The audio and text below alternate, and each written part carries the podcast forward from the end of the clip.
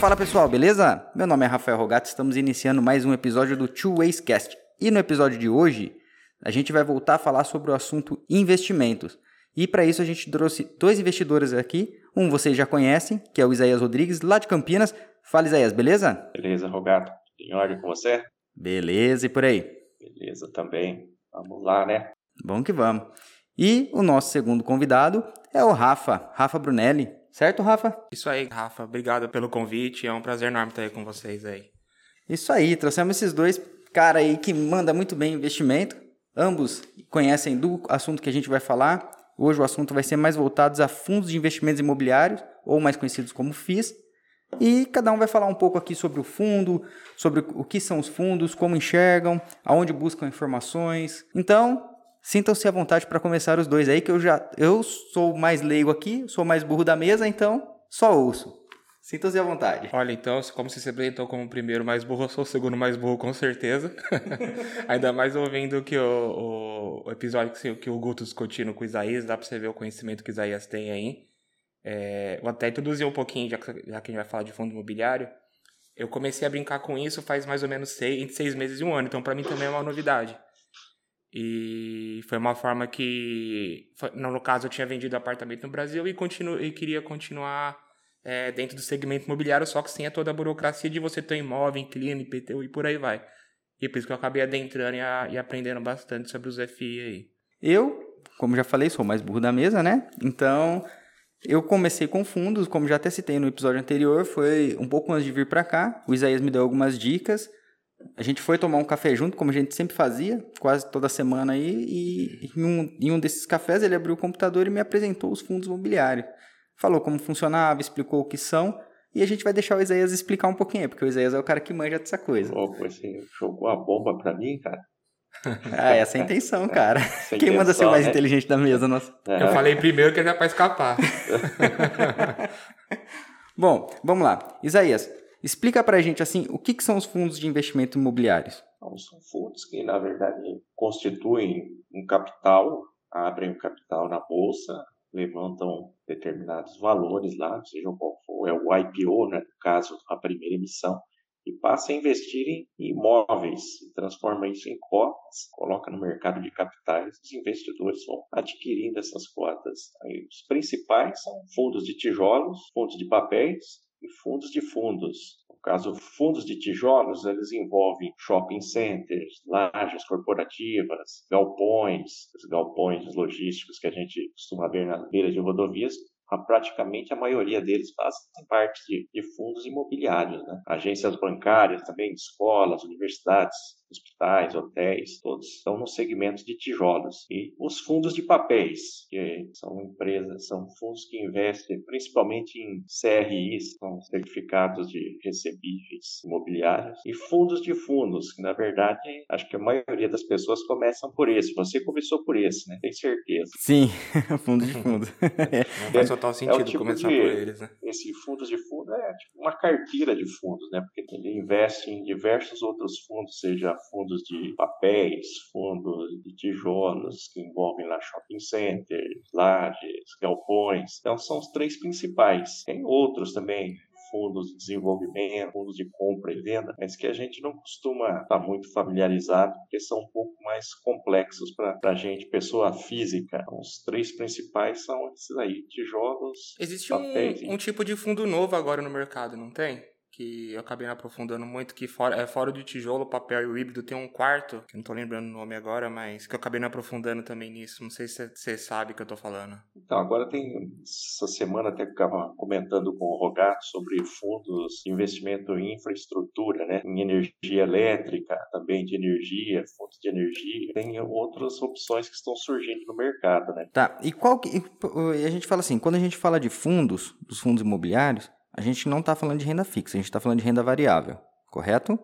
Sim. Correto. Então, então, quando a gente começa a falar assim de fundo, qual que é a vantagem ou a estratégia, como vocês enxergam, vocês dois, entre o fundo, alocação em fundo e em ação? Qual, porque você fala assim, você tem a sua carteira e ela vai estar dividida entre várias, entre algumas ramificações que vocês, que cada um tem, né? Cada um pensa assim, ó, eu vou dividir o meu, o meu meu portfólio da seguinte forma: 20% nisso, 30% naquilo, 40% naquilo, cada um vai. E por que que. É, como vocês enxergam fundo nisso? A minha opinião, né?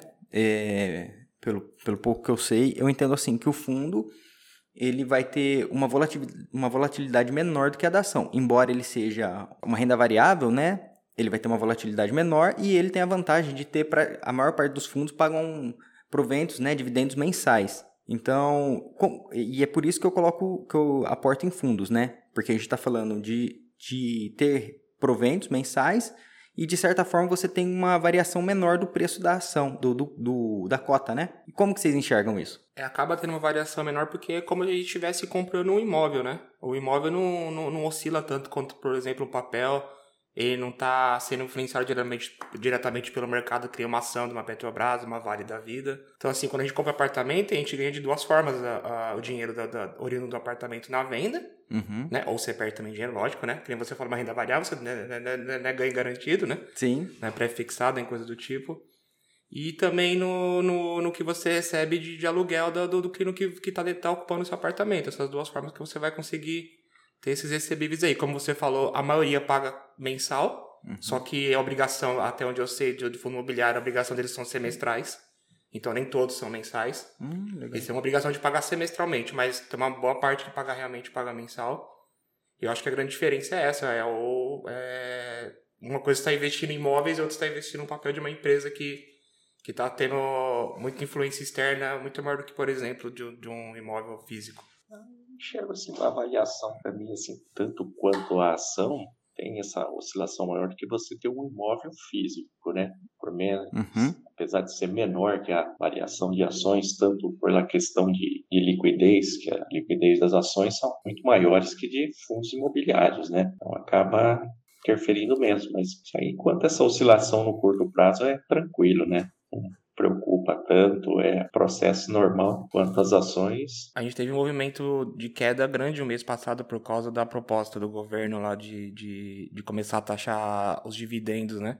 Vem para taxar imposto de renda a partir de 2021. Ainda está sendo encaminhada, não está aprovada, mas tem grande chance de passar. Isso fez, e só esse movimento já fez com que boa parte dos fundos tivesse uma boa queda aí. E, e também um pouco da taxa Selic, né? Conforme ela vai subindo, a tendência é o fundo cair, sim, né? Sim, acaba ficando mais atraente a renda fixa do que às vezes ou para muita gente, né? É, porque é difícil achar um fundo, é, por mais que você pesquise, assim, é difícil você encontrar um fundo que vai te pagar. Por exemplo, hoje a taxa Selic está em quanto? Tá 6,25, acredito que seja. 6,25. Isso dá menos de meio por cento. Vamos falar, dá meio por cento ao mês. Uhum. E é, é, hoje você acha fundos com mais de meio por cento ao mês muito fácil, não é tão difícil achar, né? Que dá um aluguel aí, um provento, um dividendo de, de meio por cento ao mês. Só que quando a taxa Selic chega numa época que nem foi lá na época PT, que era 15%, 16%, é muito difícil você achar um fundo que rende mais de 1% ao mês, né? Que rende... É, na época era a festa da poupança, né? né? Então, Sim. o cara metia a grana lá no tesouro, deixa uhum. o tesouro lá, que o tesouro tá, tá rendendo bem sem risco nenhum, né? Mas, por outro lado, né, a gente não sabe quanto tempo isso dura. Porém, se abaixar os fundos, que está acontecendo agora por conta do Covid, os shoppings abaixaram, né? Sim. Os fundos de shopping. Agora são oportunidades não para você receber dividendo, mas no futuro você fazer um swing aí, né? Vender as, vender as cotas suas porque a hora que voltar ao mercado, a hora que estiver todo vacinado, o Covid der uma amenizada, a, as cotas de shopping vão subir bem. É, né? Eu creio, creio, nisso, né? Só informando, viu, Rafael, o, a situação de tributação de dividendos de fundos imobiliários ela ficou fora da reforma, tá? É que o Brasil aqui essa fábrica de notícias, né? Vocês estão aí nos Estados Unidos, também não chegou, mas foi votada essa semana e o, a tributação de fundos imobiliários ela saiu da reforma. Então, ela mas mudaram somente porque eu sei que era um texto em referente a várias coisas. E uma das coisas eu sei que era o fundo imobiliário, que era para poder começar a taxar. Então, tudo que é referente a fundo imobiliário vai, vai permanecer o mesmo, é isso? Isso, continua zerado a tributação. E a tributação de dividendos de ações, essa passou a ser de 15%. Então, assim, para quem não conhece, nunca mexeu com fundo, só dando uma, uma resumida até, até o momento. Quando você vai comprar um fundo imobiliário, hoje, você compra o fundo e quando fechar o mês, né, você passa a receber o dividendo daquele fundo, que é o provento, que é o aluguel do prédio que você tem uma cota. Por exemplo, pensa num, num condomínio, aquele condomínio é de um fundo. E se você comprou uma cota desse fundo, cada morador que estiver lá que pagar um aluguel, você recebe uma porcentagem daquele aluguel que ele está pagando, porque você tem uma cota. Então, esse valor que você vai receber, no momento, a gente não paga imposto de renda desse valor. A gente paga só se vender a cota, né? No lucro da Isso, cota. é 20% em cima da, do valor da cota. Então, se você comprou a cota a 100 reais, por exemplo, e vendeu a 110, esses 10 reais de diferença, que é o lucro seu, você paga 20% do Isso valor. Aí, 8 reais é seu e 2 reais vai pra, pro governo. Vai para ajudar o governo que está precisando. Isso. então, até então é nisso que a gente chegou. Então, e você pode investir tanto em fundos de tijolos, né, como é um exemplo de um, de um, de um shopping, de um condomínio, de uma qualquer construção, né? Tudo que é construído é fundo de tijolo. O de papéis, né? É, dá um exemplo aí de papéis, que eu não sou muito ligado em fundo de papéis. É quando você pega um fundo que é, tá, que é o que o Isaías falou, quando você está, por exemplo, o LH, que é a letra hipotecária, é, letra de crédito imobiliário, tem também o CEPAC, né, que é o Certificado de Potencial de Adicional de Construção. Então, tudo isso aí está dentro aí de, de, de fundo de papel. Então, ou seja, de forma bem ignorante de dizer, o tijolo é o que você consegue chutar. Você é. consegue chutar o prédio é porque você está comprando um de tijolo. Bom exemplo, cara. Então... A, mesma, a mesma comparação de software e hardware. Os papéis, as empresas de securitização, elas compram as dívidas e transformam isso em títulos de negociáveis, né, títulos mobiliários para ser negociado no mercado de capitais, que são os CRIs. Né? É tipo lá, advogado, com a factoring, as empresas fabrica o negócio, vende lá, emite a nota fiscal e negocia uhum. na factory. Mais ou menos isso, só que a securitizadora ela dá liquidez nisso aí, ela transforma num título imobiliário e negocia no mercado de capitais. Legal. Não, perfeito. É só para explicar para o pessoal. Eu, eu não, como já, não tem problema em falar, eu não entendo muito bem de fundo de papéis, né? Mas para quem está começando, né? Para quem está ouvindo isso aqui e quer começar a investir em fundo, é uma boa entender bem, né? Uma, a gente colocar de uma forma simples o que, que seria para a pessoa entender. E, o exemplo que o Rafa deu foi um exemplo bem legal. O que você chuta é tijolo, o que não chuta... que não chuta é papel. é papel. e, bom, e tem os híbridos, que de vez em quando você acerta um prédio ou não acerta nada. Pode ser jeito. que sim, pode ser que não. então tem, tem isso aí. O híbrido mistura os dois, né? Uhum.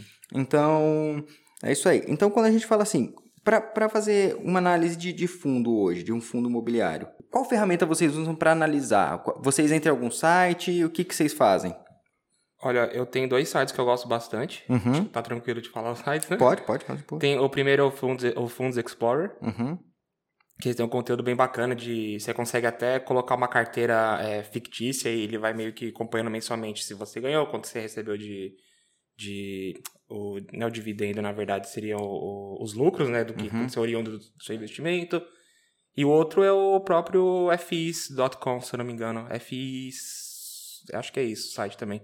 São dois que eu mais gosto de ver, que você consegue ver todo o catálogo de fundo disponível, consultar onde que o fundo tem imóvel, onde está alocado, como é que tá a taxa de vacância. Uhum. E a partir daí você consegue tirar um, um, um valor real, quanto que tá. É, é se o preço vale a pena e você consegue tirar ideia de investimento também. Então, isso aí que o Rafa falou também, o Funds Explorer, é o que eu mais costumo utilizar para. É, sabe que eu não uhum. gosto de citar assim, mas o Rafa já citou aí. Então, é o que realmente também utilizo para fazer as buscas, as informações. É o, é o azulzinho dos fundos imobiliários. Desculpa aí, Jacinto. É, eu já sinto. já sinto é, o, é a pessoa lá do é. Funds Explorer, né? Eu recebo é. e-mail dele todo dia. É, tá cara dele todo dia no meu e-mail também. Não é zoação, não. Então, é um azulzinho lá que acho que é o mais buscado, né? Porque você entra no Google lá, você dá uma bugada, é o que tá em primeiro, né? Exatamente, cara. O conteúdo dele é muito bom. E o que eu acho muito legal, eu também uso muito o Funds Explorer. O, pra ser sincero, o FIS.com eu uso muito pouco. Eu, até porque eu descobri ele há pouco tempo. Uhum. Eu não conhecia muito bem ele. Sim. Aí eu então uso menos. Só que eu gosto muito do, do Fundos Explorer. Inclusive, eu não vi se, a, se o. Eu sei que o FIS.com ele tem um. Ele tem um grupo no Telegram, se não me engano. Pode entrar tranquilo. Eu até entrei, tem bastante informação que eles passam. Uhum. Só que o que eu gosto do, do Fundos Explorer, que eu não posso falar do FIS que eu não vi isso, é, que eu não vi se tem, é que no Fundos Explorer você escolhe uma, uma uma, uma, um fundo, né? E lá tem um vídeo do Jacinto explicando o que, que é o fundo, os detalhes do fundo, Sim, algumas incrível coisas. o site. É muito, cada, cada FI é bem detalhado, é, é, é bem, bem legal o site mesmo. Eu- muito bem eu- feito. Gosto bastante desse também. Então, assim, aí quando, quando a gente fala assim, vamos, vamos aprofundar um pouco mais aqui. Quando, quando vocês vão analisar um fundo, o que, que chama atenção no fundo para vocês? Como que, qual que é o critério de cada um para analisar um fundo? Acho que isso depende muito do objetivo de cada um, né? Uhum. É, se você está buscando uma, uma renda é, passiva mensal, porque, como, como eu te falei, as pessoas acham que o, todo fundo imobiliário paga mensalmente, mas a, a, a lei manda só que seja de seis em seis meses. Uhum. Então, às vezes, você está tranquilo recebendo seis, seis meses, então, então faz parte do seu objetivo, então você, você, você tem um leque maior se você está simplesmente disposto a pegar o fundo imobiliário, dependendo se paga mensalmente ou não. É, tem o segundo, então, é, voltando, você depende muito do perfil do que você quer. Uhum. Se você quer investir para poder vender, se você não quer saber do rendimento do que você vai ter mensalmente, é, se você quer só saber do lucro do, do- de comprar e vender, de fazer o swing, como você mesmo mencionou, Uhum. Swing. depende muito do objetivo. No meu caso, é, era uma alternativa de eu ficar protegido contra a inflação também. A gente tá, sabe que no Brasil a gente está com a inflação lembrando das 9% acumulada de 12 meses. Uhum. E, você, e não é uma coisa muito fácil você achar renda fixa que. E a, e a gente não, isso não é uma renda fixa, voltando, não é uma renda fixa. Só que ela não, osci- apesar de ser uma renda variável, não é uma renda que oscila tanto quanto, por exemplo, uma ação. Sim. E você não pode simplesmente tirar é, dinheiro da sua poupança e colocar 100% em ação, porque não é bem combinado. Você está fazendo uma coisa totalmente diferente, né? E, e até porque, assim, quando a gente fala que o fundo ele é uma, não é uma renda fixa, porém, ele te protege mais, a gente leva muito em consideração o fato de que geralmente um contrato, por exemplo, de um aluguel de um galpão logístico ou de um condomínio, né?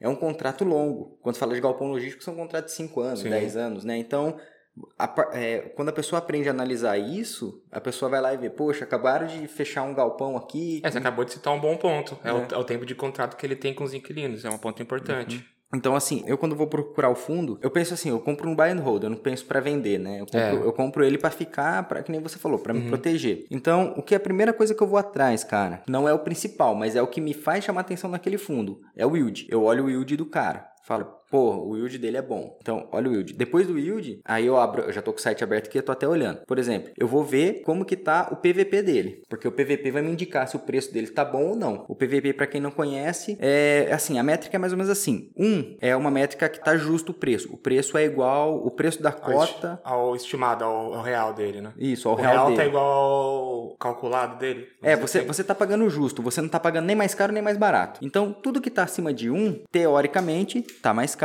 E tudo que está abaixo de 1, teoricamente, está barato. Mas esses dois indicadores, yield e PVP, não te levam a nada, porque você tem que ver uma série de outras informações sobre o fundo. Exato, porque o yield é o fácil, né? É quanto você vai ter de lucro e pronto, acabou. Só É. que você tem que pegar isso durante um certo período, porque teve yield que pagou 12% o mês passado, só você vê histórico no, tá, tá abaixo de uma inflação, por exemplo. Então tem Sim. que tomar muito cuidado com os critérios aí. é. com os critérios adotados. Então, assim, coisas que a gente tem, que eu olho, né? Por exemplo, aqui, aqui logo no, no Funds Explorer, na primeira página, você digitou um, um fundo qualquer, já vai estar lá. Liquidez diária, que é o tanto de negociações feitas no dia, né? Por média, né? Ou qual que é o número bom para vocês, assim, de liquidez diária? Não sei se vocês analisam esse- essa informação, mas o que, que vocês consideram uma liquidez diária boa? Para quem tá ouvindo, fala assim, poxa, essa liquidez é interessante. Por exemplo, você está com na tela aberta, está com mais de 70 mil de negociações diárias. Esse é um número incrível. Então, É um número bom pra caramba, né? Sim.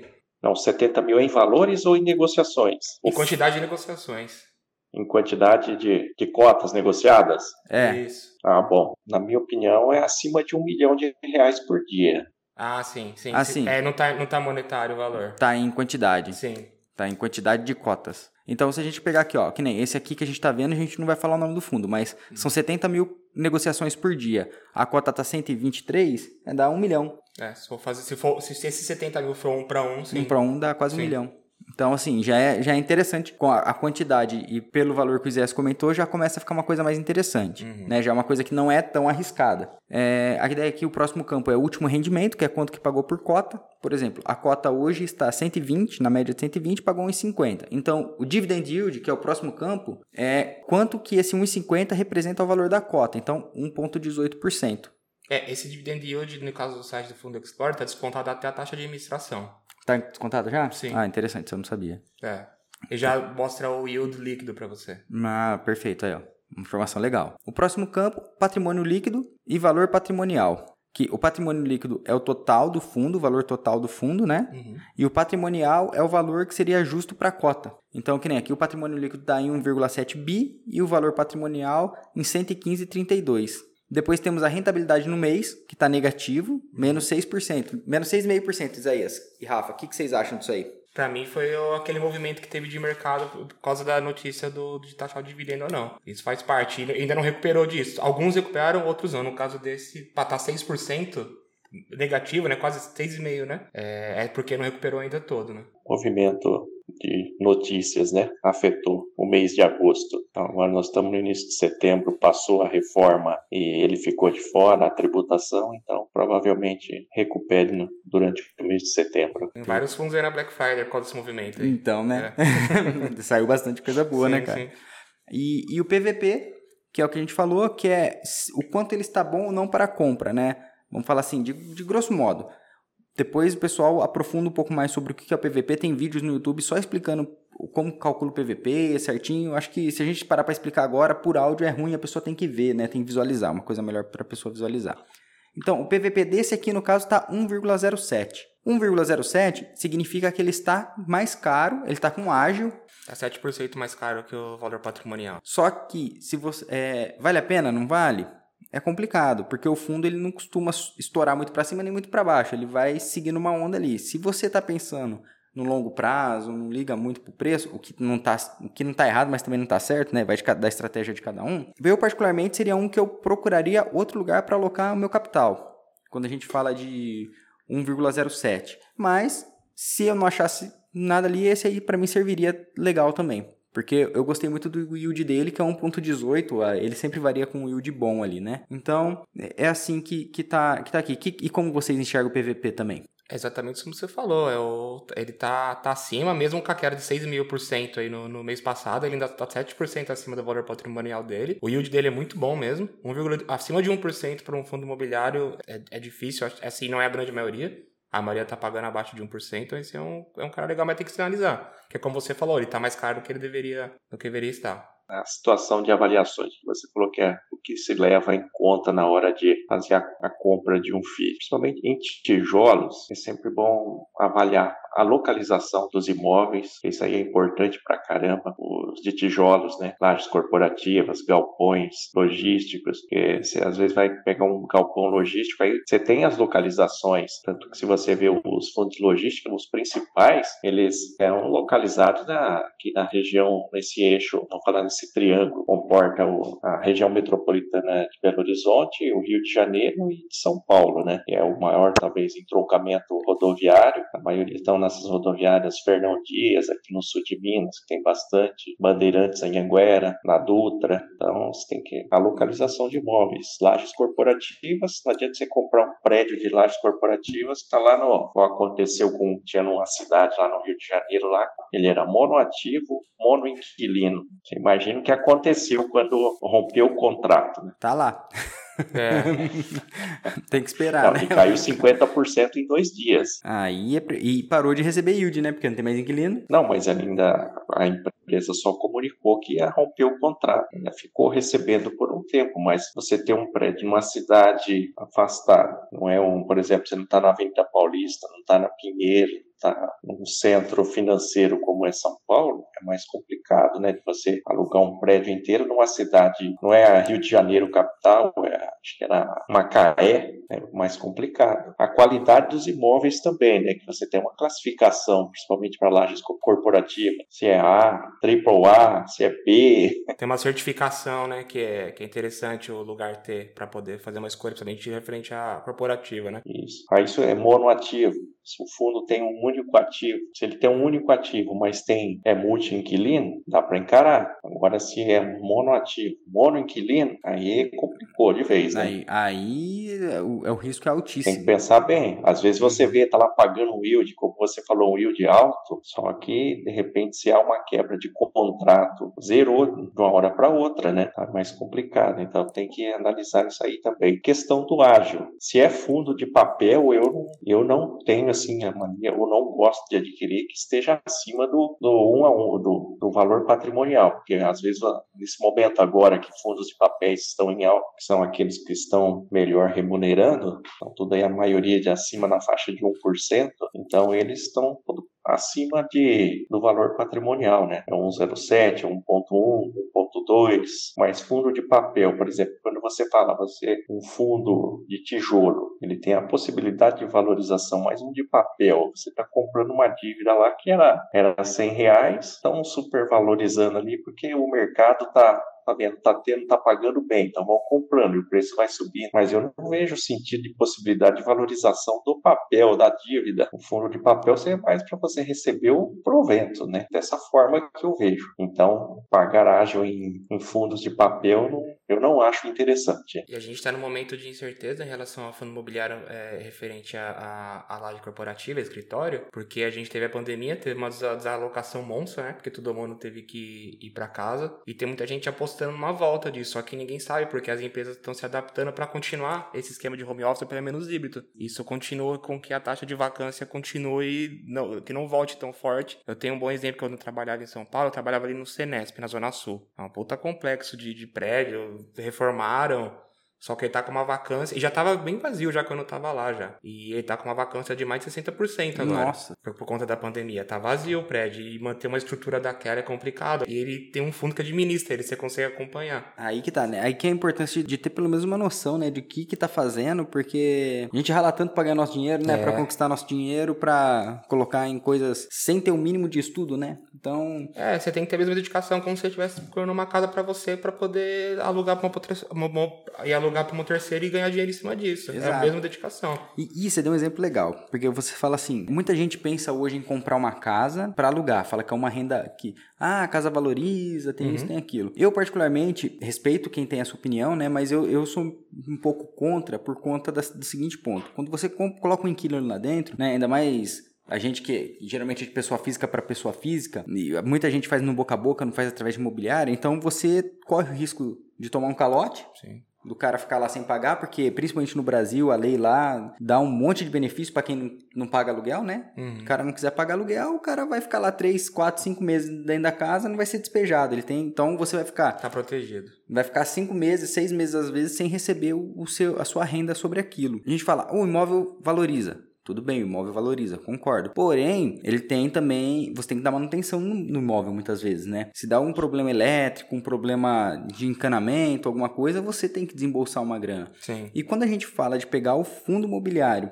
e, e pegar essa grana, por exemplo, se você tem lá 250 mil reais para comprar um imóvel, eu não compraria um imóvel. Eu com certeza iria atrás do fundo imobiliário porque você está está isento de muita coisa. Você está isento do risco de, do calote, você não tem que se preocupar com manutenção, uhum.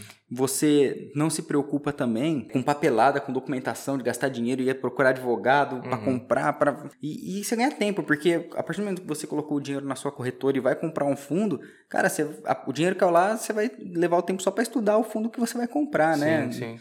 E se você fala assim, não, eu, eu não, não estou seguro, não sei fazer uma análise, não quero analisar, compra um relatório de fundo imobiliário. Uhum, sim. E eu, eu vou até te contar uma, é, uma experiência pessoal minha, que eu uhum. acho que eu já tinha é, uma boa vivência com fundo imobiliário, e só que eu aprofundei mais por causa da avó da minha esposa. Uhum. Ela vendeu um apartamento na praia, vamos colocar em 100 mil reais ela vendeu um apartamento, e ela tem 70 anos. Ela não tem experiência nenhuma com, com bolsa de valores, não faz ideia do que acontece com as coisas no, a, a, direito, né? E a primeira coisa da pessoa, com a idade dela, o que quer fazer? Colocar na poupança. É, certeza, onde mais rende. É, yeah, gente, eu conversei muito com ela, não põe na poupança. Se você colocar na poupança, você tá perdendo dinheiro, né? Porque a inflação supera muito, né, hoje em dia, o valor da poupança. E aí que eu falei do fundo imobiliário. É como se você estivesse mantendo, continuando investindo no apartamento, alugando ele. E esse, é engraçado que esse apartamento que ela tinha, ela também tirava a renda alugando. Porque como era apartamento da praia, ela não ia o tempo todo, não era o lugar que ela morava, né? Então, só que também não era todo mundo que alugava. Então, assim, ela alugava só quando tinha tempo para ser na praia. Então, era verão, era férias escolares, era que ela alugava legal. Eu falei para ela, imagina você ter uma, uma renda mensal todo mês, maior do que você alugaria pessoalmente, sem preocupar com, com IPTU, sem se preocupar com, é, com inquilino caloteiro, sem se preocupar com manutenção, alguém fazendo tudo isso para você. Ela se interessou, gostou e, e o dinheiro tá lá dela até agora. E todo mês tá pingando, caso a gente deu o exemplo aí de 100 mil, tá dando mais ou menos um yield de 1,5%, ela tá ganhando 1.500 reais aí por mês Caramba, velho. Só com a rendinha dela passiva. Para quem, ainda mais para ela que era aposentada, a única renda dela é isso, tá felizona da vida. Às vezes ela me desespera porque caiu o fundo, né? Tem aqueles movimentos que aconteceu mesmo. Meu Deus, caiu 3 mil reais aqui, 4 mil. Mas é o normal, é, é o. É, é difícil você é, ter, ver seu dinheiro desvaindo depois de tanto tempo de trabalho, né? É, e o pior é que assim, que o pessoal, o pessoal também não entende que é o seguinte, você. O, o valor variou, você não perdeu dinheiro se você não vendeu. Exato. Enquanto o papel é seu, você não perdeu nem ganhou. Uhum. Ah, você comprou a 100, ele tá 250, cara, tudo bem, você, você tem seu patrimônio 200, lá no valor de 250, porém você não tem, você, você, você não vendeu, né? Se esse no futuro voltar a 100, então você tá ali, tá no, no, no 100. Uhum. Então, essa é a diferença, né? Quando você compra pensando em não vender e quando você compra para fazer um swing, para fazer um trade, né? Sim. Então, e o fundo geralmente não é usado para isso, a não ser agora, que eu, eu, eu acredito que, ao meu ver, pode me corrigir se eu estiver errado, mas duas oportunidades que tem para fazer trade no futuro hoje são lajes corporativas, que são aqueles prédios de escritórios, né, que o pessoal aluga, que hoje, por conta do que o Rafa até falou, teve a pandemia, home office, tá com alta vacância, vacância é a quantidade de sala vazia, então tá muito alta o número disso, então chama alta vacância quando tem muito espaço vazio, e shopping, por conta de ter fechado por causa da pandemia e tal, todos os shoppings despencaram, né? Sim. Os fundos de shoppings. Então, eu acredito que quem compra hoje eles pode, tiver com um capital aí para aguentar um ano, um ano e meio, dois anos, eu acredito que vai ter uma renda, vai ter um ganho muito maior do que se pensasse só no, no yield, né? É, vai conseguir fazer um. E fundo um imobiliário é isso, é médio e longo prazo, você tem que ter paciência, você vai estar tá ganhando mês a mês. Não fica se. É, tem uma. Tem assim que chama o FOMO, né? Uhum. Que é o, é o FOMO inverso, no caso, né? Que a pessoa. É o Fear of Missing Out. Que a pessoa vê tudo despencando e vai vendendo e despenca também acaba perdendo dinheiro aí. Só que as coisas voltam ou não. É, é uma renda variável de novo, não é uma regra. Mas tem que. Não pode, não pode se emocionar. Sim, o, o importante é saber os fundamentos. Eu, eu, brinco, eu falo assim: a pessoa tá lá, tá com uma ação. E a ação. Vou dar um exemplo bobo aqui, mas. Que é uma ação que eu compro, que eu gosto, que hoje tá barata para comprar. Que é da bolsa da B3SA. É, não é indicação de compra, pessoal, só tô dando um exemplo, tá? Então, B3SA. Quando você olha a B3SA, ela tá despencando, tá baixa, tá bem baixa. Só que quando você olha os números por trás, os fundamentos dela, é, ela é boa. Não, ela vai recuperar cedo ou tarde, ela vai voltar. Então é uma oportunidade. Itaú, às vezes, quando está a 7,50, 8 reais, 8,50, é oportunidade de comprar, porque ele está barato. Quando está 11, 11,50, 12, né? O Itaúsa, geralmente está na hora de vender, porque ele já está caro. Então, assim, não adianta a pessoa se preocupar é, se está caindo ou subindo, porque acaba sendo um movimento normal desde que a empresa tenha fundamento. A empresa tem lucro, tem crescimento, está pagando yield, está bem, não tem problema a ação dela cair. É movimento de mercado, é alguma notícia que saiu que acabou prejudicando o setor. E, do mesmo jeito que agora saiu a notícia lá da sobre as hidrelétricas e tudo subiu. Entendeu? Então todo mundo, não, vamos, vamos investir em hidrelétrica. Não, cara, não é assim. Não, é, são notícias que movimentam o mercado de alguma forma, justamente por conta do FOMO, que você comentou, né, Rafa? O efeito manada, o FOMO. Movimenta e nessas horas quem tem mais inteligência ou ganha mais dinheiro ou não perde dinheiro, né? É, e o, o Isaías, não sei se o Isaías concorda comigo, o, as pessoas querem então, acho que todo mundo, né? Quer enriquecer rápido. Então, acha que você comprando uma ação, vendendo em dois, seis meses, vai dar tudo certo, você vai, vai mudar sua vida. Não vai mudar sua vida. Até você ver uma, uma ação fundo imobiliário é que você veja os fundamentos e você que você entre numa empresa ou num fundo imobiliário que você acredite que vai dar certo, que vai, que vai seguir bem, entendeu? Então, por exemplo, você falou de uma B3, porra, a B3 é a bolsa lá do, do, do Brasil, você, você tá acreditando que vai, vai ser só coisa boa nos próximos 5, 10, 20 anos. E você vai deixar seu dinheiro investir numa empresa a longo prazo. E é o picadinha todo dia, é o, é o juros sobre juros, e é isso que importa. E não acontece, tem é, as pessoas vão buscar das exceções. Tem pesquisa que fala que de pessoas que fazem os day trades, os swing trades, que 2, 3% realmente ganham dinheiro com isso. Os 97% se foderam. Sim, E total. eu tô nesse rolo, já me ferrei, já achei que era dinheiro fácil, me ferrei, aprendi do próprio jeito, aprendi do, do- na dor, né? É, na dor. Vai no amor, vai na dor, né, Sim, cara? E com o tempo você vai aprendendo esse tipo de coisa. Não tem, não tem almoço grátis, não. É, e, e até interessante, porque assim, isso do day trade, o Isaías falou pra mim, não sei se eh, você ouviu o, o outro podcast, ele falou, a gente falou do Jesse Livermore, que morou aqui em, Chilvers. Ah, sim, Chile, eu vi, eu vi. Cara, eu, eu fui ver a história dele. Depois que quisesse, de tanto quisesse falar também, né? Me deixou tão curioso, cara. Eu fui ver. Cara, ele ficou muito rico, muito. Ganhou muita grana com day trade três, quatro vezes na vida, né? Assim, só que ele perdeu mais rápido do que ele ganhou, né? Pra ver como que o movimento do trade, por mais que o cara foi o maior, foi o melhor, mesmo assim, no final da vida ele ainda acabou perdendo, acabou endividado, né? Esse matou, né? Esse matou, ainda se suicidou, cara, né? Então, tipo assim, trade é legal, é, mas até o melhor do mundo acabou quebrado, né? Então a gente tem que, sempre que a gente fala do trade, eu não posso falar com propriedade porque eu não fiz, eu nu- nunca fiz o trade, né? Nunca visei trade, mas eu, se eu fosse fazer isso, pelo que eu ouço de todos, pelo que eu ouço de tudo que eu vejo, eu penso da seguinte forma: eu vou ter que parar tudo que eu faço e só estudar isso. E estudar no, o, o, o geral, né? Porque daí você tem que saber de tudo. Você tem que saber que se faltar arroz lá na China, vai prejudicar alguma coisa no Brasil. Se lá na Arábia Saudita acontecer alguma coisa com petróleo, vai prejudicar ou vai beneficiar o, o a nossa ação no Brasil, né? E tá cheio de cara na internet com canal no YouTube, né? Que vendem pacotes, produzem. Eu queria que eles abrissem o imposto de renda deles. Vocês ganham mais É. dinheiro com day trade ou com gente que apaga as coisas pra eles. Então, né? É verdade, boa, boa. Porque, cara, falar, falar do trade assim parece fácil, né? Mas não é, envolve muita coisa, é um negócio muito complexo.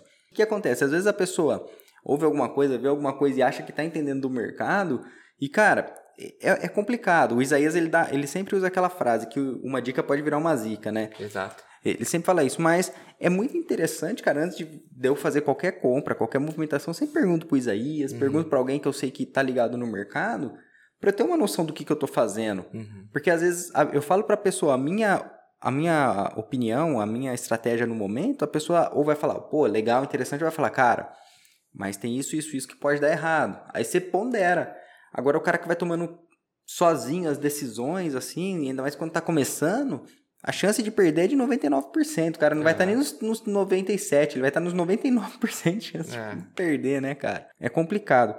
Então eu falo assim, quando a gente fala do fundo, como vocês enxergam assim? Vocês preferem papel, tijolo, híbrido? Como que vocês gostam mais assim? E o porquê que vocês gostam mais? eu faço um balanceamento entre ambos, né? Um pouco de papel, um pouco de fundos, aí você divide essa da parte de tijolos, em, pelo menos eu, em shopping, lajes corporativas, galpões logísticos. Eu coloco esses três na minha carteira.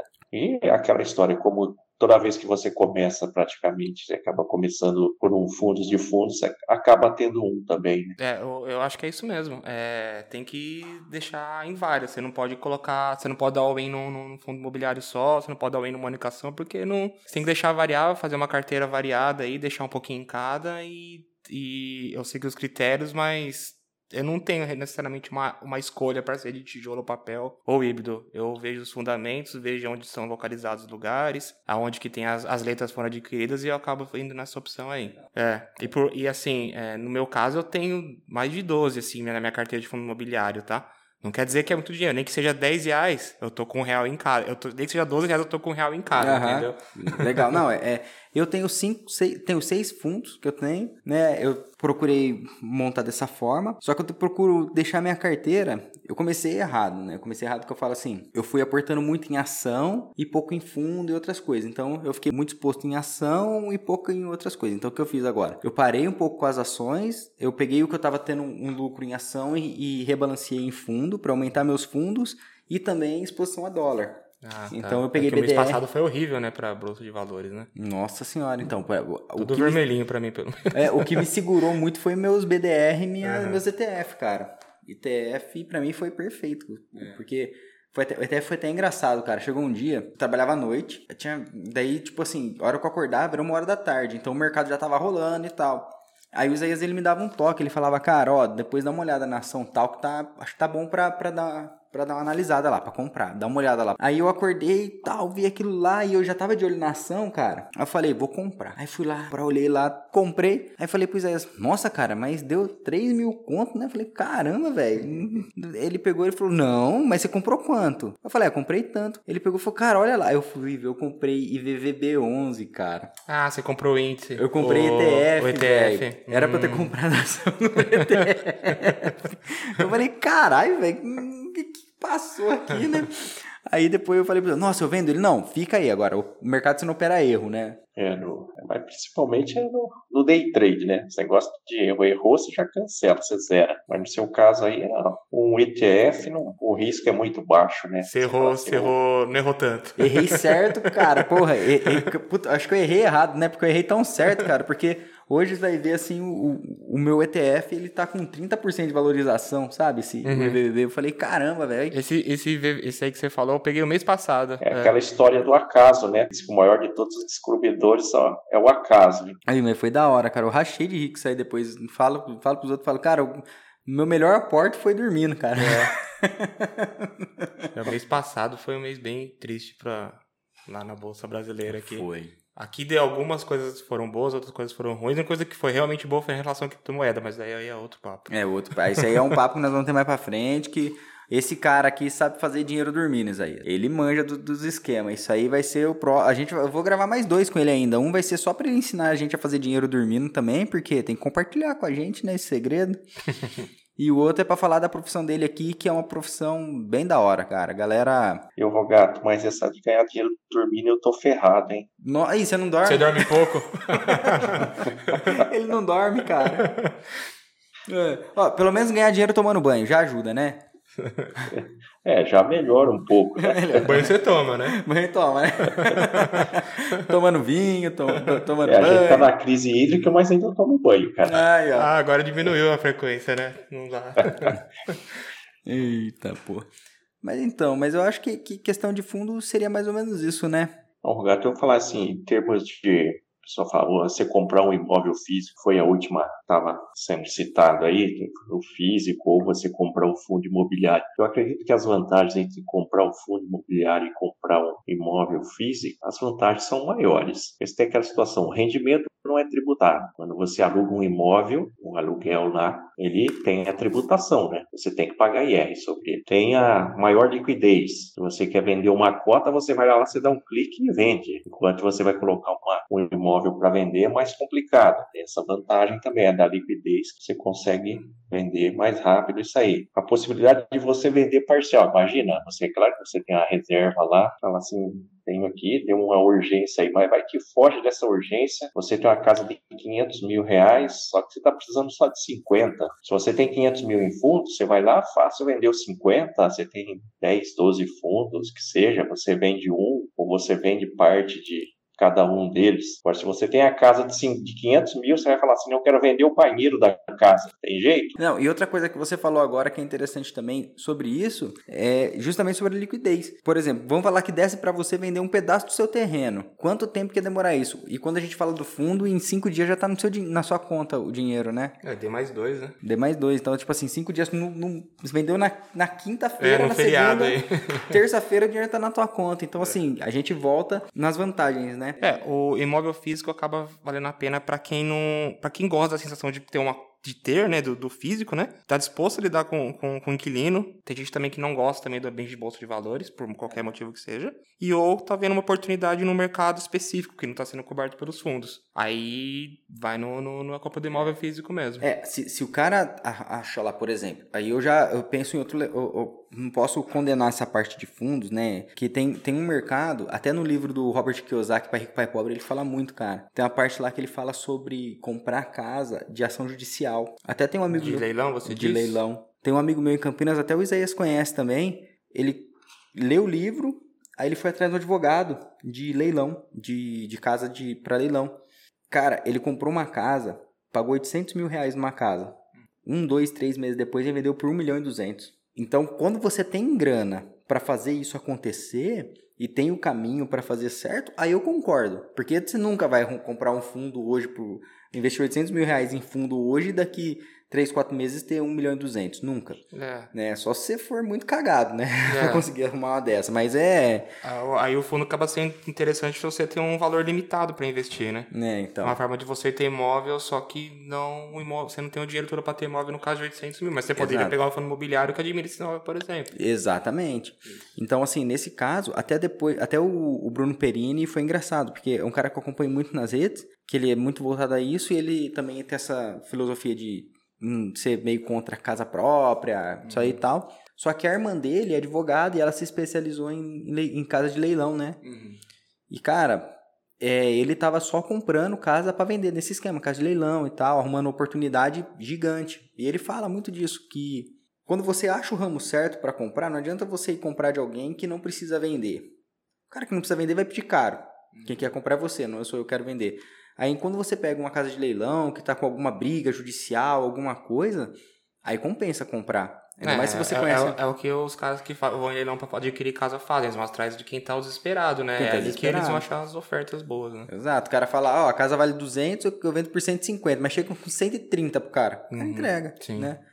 Então, é nesse aí vale a pena. Mas como muita gente aqui que principalmente que vai começar, não não tem esse capital todo, não tem esse conhecimento para ir atrás de algum advogado, não, não, não tá no momento ainda, vai chegar o momento, mas hoje ainda não é o momento, Uhum. então o melhor é fundo. Yeah. Por, sai, pegou uma herança, pegou um dinheiro aí grande, vendeu um imóvel.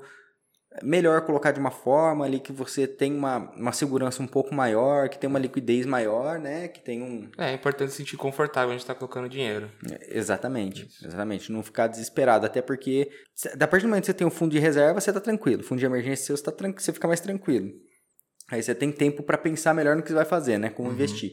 Então você para um tantinho pro, pro fundo de emergência, investe ali em fundo, deixa o dinheiro ir crescendo e enquanto isso você vai estudando, né? Vai vendo essas coisas aí pra talvez trabalhar com imóvel, comprar imóvel, vender imóvel aí, né? É, que cada É dia que você deixa seu dinheiro na conta corrente, você tá perdendo dinheiro. Cada dia que tá lá, você tá perdendo dinheiro. Falou tudo, cara. Ô Isaías, mas eu cortei o seu raciocínio. Continua aí, por favor. Oi? Não, então é essa situação aí das vantagens ainda, e ainda continuando nas vantagens, você é proprietário de diversos imóveis quando você está fundo, né? É proprietário de diversos imóveis, tipos de imóveis diferentes, você não está exposto a um, um imóvel só residencial, você tá, é comercial, é industrial, um fundo imobiliário. Então as vantagens são maiores, porque a maior vanta- desvantagens, nem desvantagens, vamos colocar no singular, desvantagem é a volatilidade de preços, né? Que aí no mercado aí, quando sai uma notícia ou qualquer coisa, dá aquele efeito manada, todo mundo se desespera, entra em pânico e é, aí é muito no mercado financeiro é muito fácil vender, né? É só um clique. Quando é o imóvel físico é mais complicado. Então você não vê essa volatilidade de preços. Então a grande desvantagem é essa, que em determinado em algum momento, na algum pânico, a pessoa vai lá e clica liquidou, né? Acabou. E agora, agora quando a pessoa vai analisar um fundo, eu acho interessante assim. Se a pessoa não tem tempo ou, ou não tem interesse de analisar um fundo, procura uma casa de análise, né? Uma casa de análise, vai, você vai lá, escolhe o segmento de fundo imobiliário, lá tem os caras que são especialistas naquilo e vai te ajudar demais. E tem fundo imobiliário que você vê a- a- o gráfico de pagamento mensal, o cara tá pagando, sei lá, meio por cento ao mês faz dois anos, entendeu? Então, assim, qual que é a chance do, do mês seguinte é, não ter os mesmos meio por cento, sabe? Então, é o tipo de coisa que tem que ver que você fica mais segurança, tá tranquilo, tá meio por cento, mas só que ainda já tá, já, já é alguma coisa já, né? E, e muita gente pensa que você tá entrando porque você compra através da bolsa de valores hoje em dia, né? Os imobiliários, antes era, não, não tinha, era meio, é, é meio que novo, né? Não sei se tem uns 10, 15 anos você consegue comprar é, fundo imobiliário direto pelo home broker, né? E a partir de com menos de 100 reais você consegue comprar um fundo imobiliário, né? Você não precisa, não é coisa de, de rico ou de outro mundo, não. Qualquer pessoa que tem um computador consegue comprar. Consegue. E eu até vi que tem um fundo que acho que é 12, 13 reais a cota dele, cara. Eu tenho um que é 9 e pouquinho. Olha aí que legal. né? Esse é o mais líquido que tem no mercado, hein, ô, Rafael? É o que começa com M? É o que começa com M, né? É esse mesmo. Vamos ver a liquidez dele. Porra, 548 mil negociações E, ó, e o dele diárias. aumentou, o yield dele aumentou, tá 0,8%. Olha só, Se você cara. vê o gráfico de pagamento dele mensalmente aí, cara, é imbatível. Eles estão eles estão constantemente pagando esse valor aí. Que legal. E quando sai a subscrição? Vai, quando sai o valor da subscrição? Isso aqui. 7 conto, 7,50? Qual que é o valor dele hoje? 9,98. 9,98. Então, é aí, ó, pra quem não tem, né, pra quem quer, quer começar com um pouquinho, tem lá, pô, o importante, galera, o importante não é o quanto, e sim quando. O quanto antes você começar a investir, melhor. Porque se você pega aqui um fundo, por exemplo, esse aqui que tá 9,98, qualquer um real que ele subir aqui já é um percen- percentual gigante, né, cara? Tudo bem que não acredito que não varia muito, mas e o PVP dele tá bom, cara, tá ponto .99, É, também no G1. um pra um, né? Ó, tá bom pra caramba. E é papel, né? Exato, E é fundo de papel. Aí, ó, melhor ainda. Então, é assim, tudo é questão de, de sentar, procurar, analisar. Às vezes paga um- pega uma, uma casa de análise, compra um relatório, que eles já dão sugestões lá, já dá tudo certinho. Isso dá muito certo, porque são especialistas no assunto, passando sugestões ali. Geralmente eles, têm, como tem o nome a zelar, então eles vão fazer o melhor investimento possível com o seu dinheiro, vão fazer a melhor indicação E hoje possível. você né? busca o que você quiser na internet, né? Você tem conteúdo de tudo que você possa imaginar. Então, para para investimento, então a quantidade é incrível. Você dá um Google, você vai no YouTube, você se você quiser atrás, você pega. Como tudo que você faz, você tem que ter dedicação e tempo para poder fazer direito. Exatamente, exatamente. Porque, até porque se você pegar qualquer fundo, qualquer coisa, digitar no YouTube só o nome do fundo, a sigla, vai ter vídeo de cara falando, vídeo recente. Uhum. Vai ter vídeo de, de antes de ontem, vai ter vídeo às vezes ah, de hoje, vai ter vídeo de três anos atrás. Você vai poder, se você quiser, você assiste o de três, o de ontem. Pra entender como que foi a Exato, evolução exato. do fundo. Uhum. Então, assim, é fácil, não é? Cara, o pessoal acha que é difícil, mas não é. É só. Exige só um pouquinho de tempo. Muitas vezes a pessoa. Eu falo aqui, a, pro pessoal que tá nos Estados Unidos e quer ter um. quer fazer alguma coisa no Brasil, quer conseguir alguma coisa, é. Meu. Em dólar, a gente tá turbinando, a gente tá tendo uma vantagem de cinco, vezes hoje sobre quem tá no Brasil. Então, é muito mais fácil pra gente investir. Então, uma hora aqui, o cara, vamos falar que o cara ganha 15 dólares a hora. Uma hora que ele trabalhou aqui, dá 60. Ele compra seis cotinhas aqui desse fundo. Uma hora de trabalho. Entendeu? Então, assim. E tá pagando 0,8% ao, ao mês aqui. Aqui, o, aqui numa renda fixa, a gente sabe que eles não pagam Exato, porra nenhuma de renda exato, fixa. exato. É meio por cento ao ano. Porra. Então, assim. Cara, é muito válido. É muito válido. Tudo bem que o real, a gente tem o assunto da moeda tudo mais, mas isso é o assunto para outro, pra outro programa. Né, que é valorização da moeda, tudo. Mas tá aqui uma forma de proteger o seu patrimônio, de dar uma, dar uma segurada aí. Eu acho que é isso, acho que dá para começar. Ah, é muito importante. Geralmente quando vê vídeo, o pessoal vai muito atrás de, de gente que já tem carteira, já tem as coisas. Aí daí o cara fala assim, eu vou replicar a carteira do cara. Mas eles não entendem o porquê que, não, que é ruim fazer isso, né? Porque assim, você vai lá, vou replicar a carteira do cara. Tá bom, ele comprou aqui um fundo, vamos falar de fundo, né? Ele comprou um fundo com base que, que não tem um yield bom, que não tem um que tava no, mas que tava num PVP bom que o cara queria comprar para vender na frente. Então, às vezes você vai lá, você compra esse fundo querendo replicar a carteira do cara, mas não sabe a estratégia do cara sobre aquele fundo, sobre aquela compra, né? Então, nunca é bom replicar a carteira de ninguém, sempre é bom procurar o porquê que vai comprar o fundo, que vai comprar uma cota, né? E tentar entender, né? Pe- pegar as dicas aí que a gente deu, E o Gato, falando em cima daquilo lá que você falou, do pessoal que pega aí, olha no vídeo e quer replicar essas coisas, mesmo compra uma análise, tudo. Só que o interessante aí, é, como a gente sempre fala, é estudar a situação. Porque se você pega lá uma dica, lá, ou pega o relatório da casa de análise, deu certo, o cara vai ficar feliz da vida, sorrindo igual um jacaré depois que acaba de comer, e não entendeu o racional da coisa, mas está feliz porque deu certo. Se deu errado, aí o cara vai ficar lá, chorando, xingando meio mundo e falando tudo, mas também não entende o racional. O importante é você, por mais que compre algo já pronto, tentar entender, estudar um pouquinho para se deu certo, o porquê que deu certo, se deu errado, não foi aquilo que estava na expectativa, o porquê. O racional que tem que ser entendido. Exato. É, é que lá, o pessoal tem que parar. Poxa, os vídeos são de 10 minutos no YouTube, cara. Não tem. O cara tá, às vezes tá trabalhando, bota o fone de ouvido ali, põe o vídeo, só fica ouvindo, cara. Né? O que que. O que, que é aquele fundo? Quais são os pontos que os, cara, que os caras estão analisando para dar aquela informação? Porque os caras falam muito bem. Tem um, tem um canal que eu achei agora esse tempo atrás. O cara ele pega o fundo, ele, ele escolheu alguns fundos, ele atualiza aquele fundo semanalmente, sabe? A informação do fundo. Então ele fala, ó, de acordo com esses três critérios aqui, aqui tá bom, aqui tá bom, aqui não tá. Então esse aqui não vale a pena, ó, esse aqui vale. Então, Mas é por isso que esses caras de, de YouTube que dão recomendação direta do que você pode comprar, eles sempre começam que é uma recomendação. Uhum. Só que as pessoas usam isso como recomendação e compram, porque as pessoas têm, têm a preguiça de ir atrás de estudar, porque tá tudo mastigadinho, vou tentar esse cara aqui que ele falou. Mas para aqui, abre, ó, fundsexplorer.com.br ou então fis.com, entra lá, coloca a sigla que você achou, coloca lá que você vai ver. Se não entende, vai estar tá falando liquidez diária. Coloca lá o que, que é liquidez diária no YouTube, no Google, vai te falar rendimento, yield, tudo, tudo que está aqui procura entender o que, que é, porque não tem segredo, é fácil. Só exige um mínimo de esforço, né? Um você, você não de... sabe o que é liquidez, coloca no Google. Você não sabe o que é diário, coloca no Google também o que é, é. diário.